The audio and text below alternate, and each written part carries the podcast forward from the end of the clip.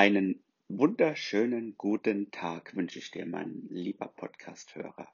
Es ist die zwölfte Podcast-Folge und äh, warum es jetzt wieder weitergeht, weil ich hatte so viele Projekte und so viel zu tun, deshalb konnte ich nicht on top äh, Podcast-Folgen aufnehmen oder irgendwie auch äh, vorzuplanen. Aber jetzt geht es wieder weiter.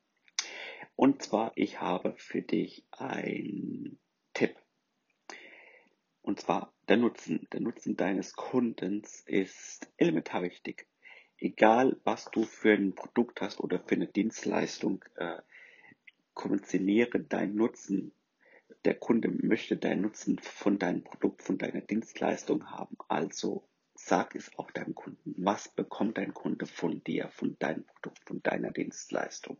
Egal was du anbietest, ob es ein Coaching ist, ob es ein Produkt ist äh, von Fitness oder äh, von Fotografie oder oder oder. Genau. Den Nutzen äh, möchte dein Kunde wissen. Genau. Denk darüber nach und werde mich freuen, wenn du äh, mir schreibst.